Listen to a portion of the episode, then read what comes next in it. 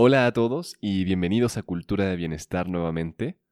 Hoy vamos a tocar el tema de las pantallas, de la tecnología, de los dispositivos móviles y todas aquellas cosas que son tan útiles, tan fundamentales. La tecnología nos ha ayudado tanto, nos ha hecho eh, mirar el mundo de una forma tan distinta, pero también nos está alejando de nuestras relaciones más importantes.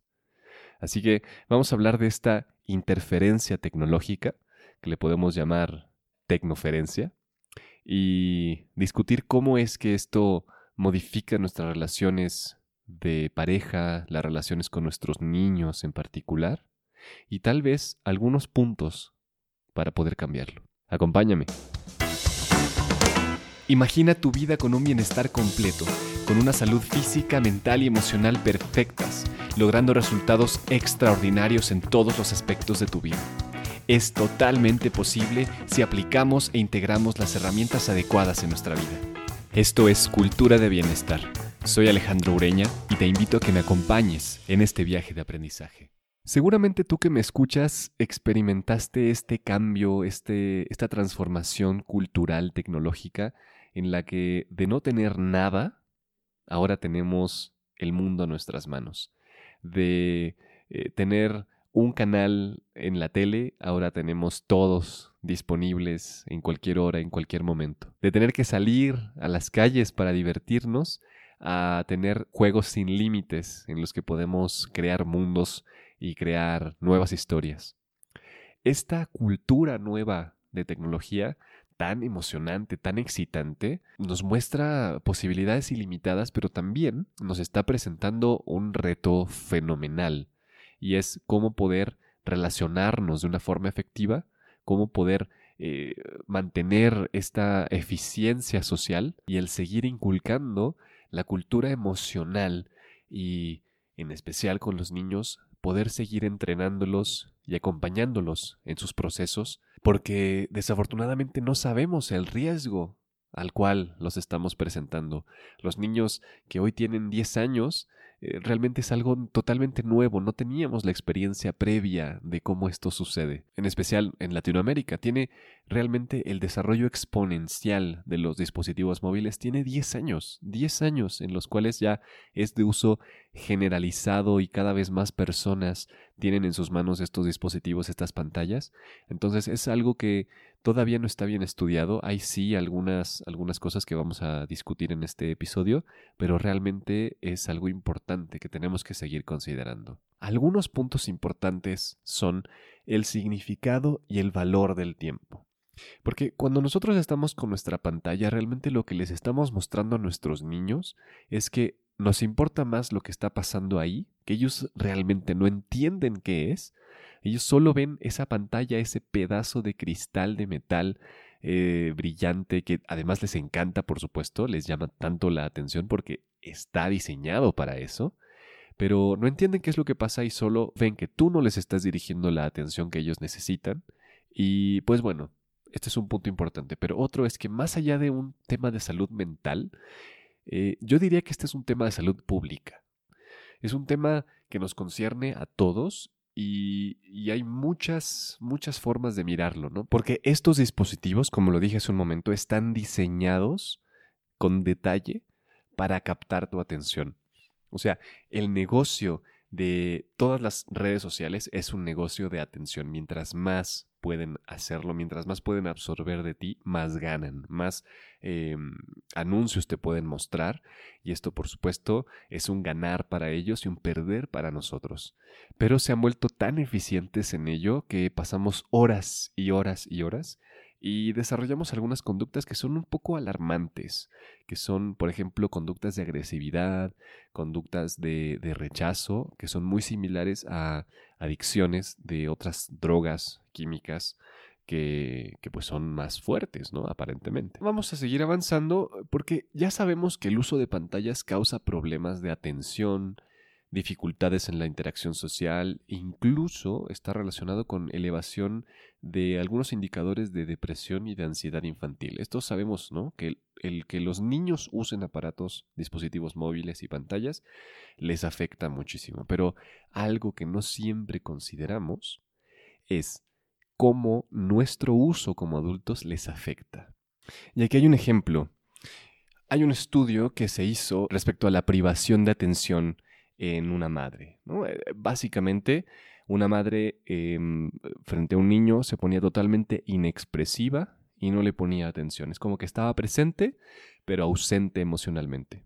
Y esto lo que causaba es que el niño entraba en un estado de ansiedad muy fuerte porque no entendía el hecho de que su madre estuviera presente, pero que no le entregara esta eh, atención emocional, ¿no? Incluso solamente la mirada, ¿no? Por ejemplo, el hecho de mirar, el hecho de estar, el hecho de, de asentir a la existencia del otro. Y esto es justamente lo que pasa con los aparatos móviles. Este aparato nos llena nuestra atención, nuestra mirada está puesta en él, Em, nuestra emocionalidad es totalmente neutra, ¿no? A menos de que sea así algo terriblemente gracioso, pero es totalmente neutra. Entonces, lo que pasa, un ejemplo, ¿no? A ver si les ha pasado, es que llega, si es que tienen hijos o es que lo han visto, no sé, pero eh, llega el niño y quiere tener la atención de, de, su madre o su padre y no se le pone la atención y entonces el niño toca el aparato, ¿no? O, te lo quita de alguna forma o lo, o lo jala y la reacción usualmente es como de enojo, como de ¿qué, quieres? ¿Qué quieres? ¿No? Porque nos sacó de este trance en el cual estábamos con este aparato brillante que nos entrega tantas posibilidades, ¿no? Este es un escenario. Otro escenario, por ejemplo, es, no sé, el teléfono vibra o suena mientras tú estás jugando con tu niño, vas, lo checas, no es nada importante, pero de inmediato terminaste pues aprovechando a checar Facebook, aprovechando a checar a ver si ya te había llegado una notificación de Instagram, y ya pasaron 10 minutos, miras, tu niño ya está jugando, o ya se fue, o quién sabe qué pasó, o ya hizo un desastre, y tú no te diste cuenta porque pasó un tiempo en el cual tu atención fue absorbida por este aparato.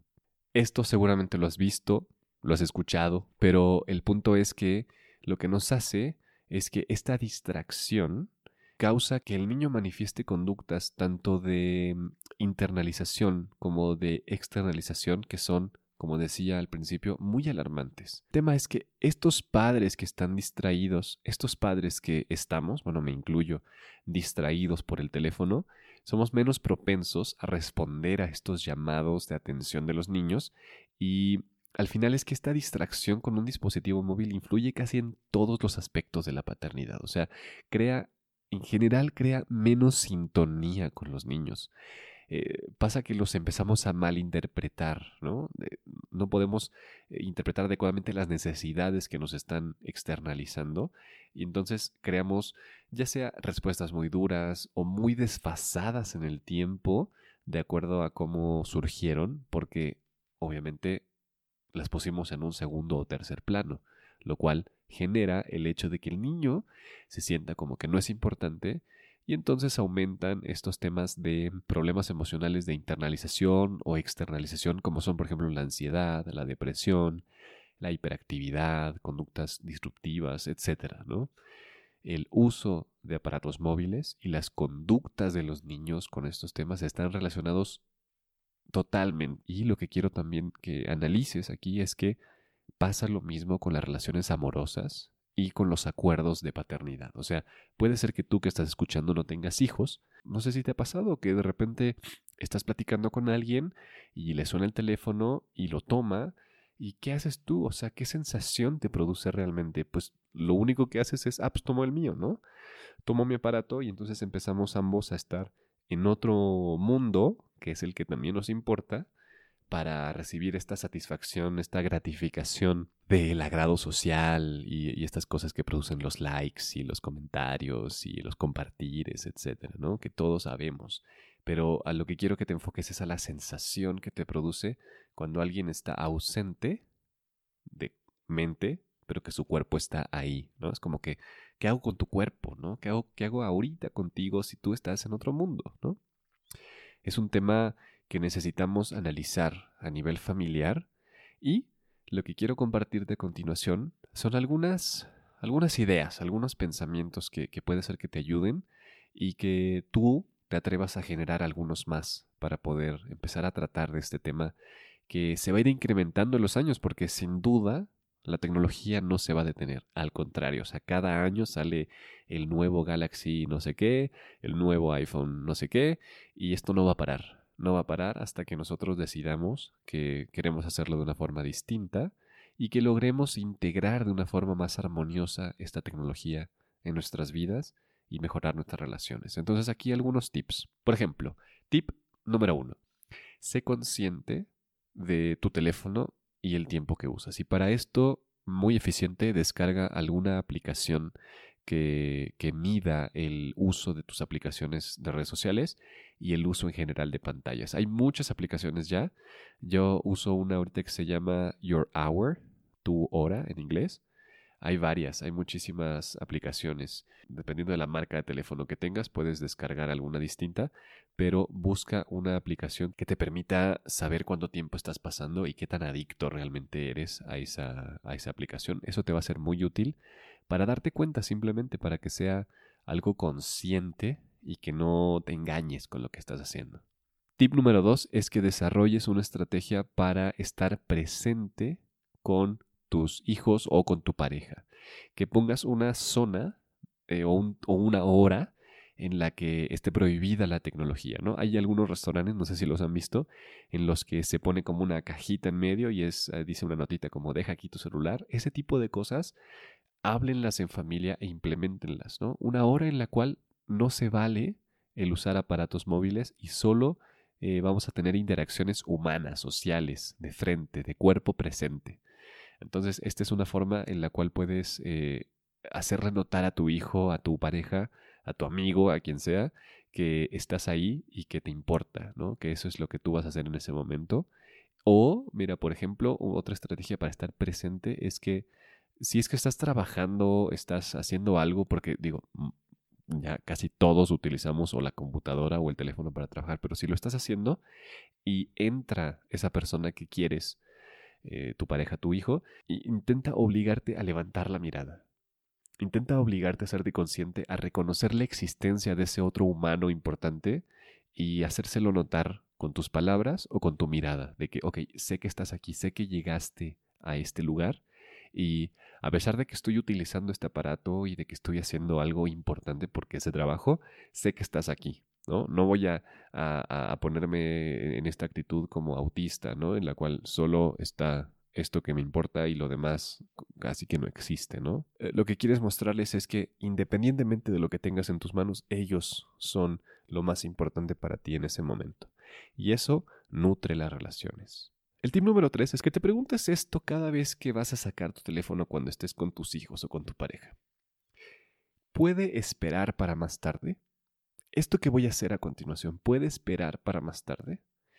Te vas a dar cuenta que la respuesta usualmente es sí, sí puede esperar para más tarde, porque lo que te pasó es que ya te cansaste, que ya te hartaste, que estás estresado, lo que sea, quieres ver Facebook, quieres ver Instagram, quieres ver qué está pasando, quieres ver las noticias, lo que sea. O sea, usualmente la mayor, yo diría, más del 80% de las veces es un tema hedonista, ¿no? Algo que tú quieres para tu propio placer y en efecto puede esperar para después. Entonces, practica ese acto de conciencia para poner la atención en esa persona que te importa y quitar tu aparato de en medio para poder relacionarte mejor y reemplazar ese, ese hábito nocivo que tienes. Número cuatro, para las personas que están casadas, tienen una pareja, es que estén en la misma página con este tema. Las investigaciones muestran que esta tecnoferencia está relacionada con menor calidad en las relaciones y menor calidad en estas eh, responsabilidades de paternidad. El tema aquí es, es el trabajo en equipo y la comunicación, el hecho de que de que se hable este tema, de que se comparta el cómo se siente el otro cuando yo saco mi aparato, cómo se, cómo se percibe esto en la familia, y entonces caigas en la conciencia y te ayude a hacer los tips anteriores. Te repito, la idea no es que quites la tecnología de tu vida, porque por otro lado esto es imposible, o sea, va a ser imposible a través de los años, pero lo que sí podemos hacer como seres inteligentes y conscientes es desarrollar estrategias para que no nos gane esta adicción. Es porque cualquier combate a la adicción se basa en el tomar conciencia. Y tip número 5, finalmente, es no te lastimes, no te culpes al respecto. O sea, no te trates mal al respecto, solo haz un poco mejor las cosas cada día o hazte este proceso de conciencia para poder hacer un cambio real. No te flageles, esto nos está pasando a todos, no eres el único, no eres la única. Es algo que es un problema social, como te digo, es un tema de salud pública. Entonces el simple hecho de que ya estés tomando conciencia ahora al escuchar esto, te acerca a la posibilidad de cambiarlo y solo atrévete a hacerlo. Nos va a ayudar a todos, en especial, te va a ayudar a tener relaciones más satisfactorias en este tema que pues es novedoso para todos. Nadie estaba preparado para que sucediera en nuestra generación y va a seguir adelante. Así que ojalá que sepamos lidiar con esto y que nos apoyemos los unos a los otros. Te dejo con estos pensamientos, ojalá que te sean útiles. Muchísimas gracias por escucharlos. Hasta el próximo episodio.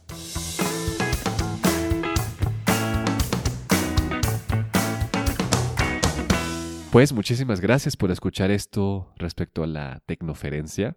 Si te fue útil y sientes que alguien más puede beneficiarse de escuchar esto, ayúdame a compartirlo por WhatsApp, ayúdame a compartirlo de cualquier forma. Puedes obtener el link directamente donde lo estás escuchando y ponle seguir, ponle algún comentario. Eso realmente nos ayuda a que este proyecto siga creciendo y poder seguirte compartiendo estas ideas. Nos puedes seguir en Instagram en arroba cultura bienestar, en Facebook arroba podcast bienestar. Acuérdate de no pasar tanto tiempo en esas plataformas. y nos vemos en el próximo episodio. Muchísimas gracias. Excelente día.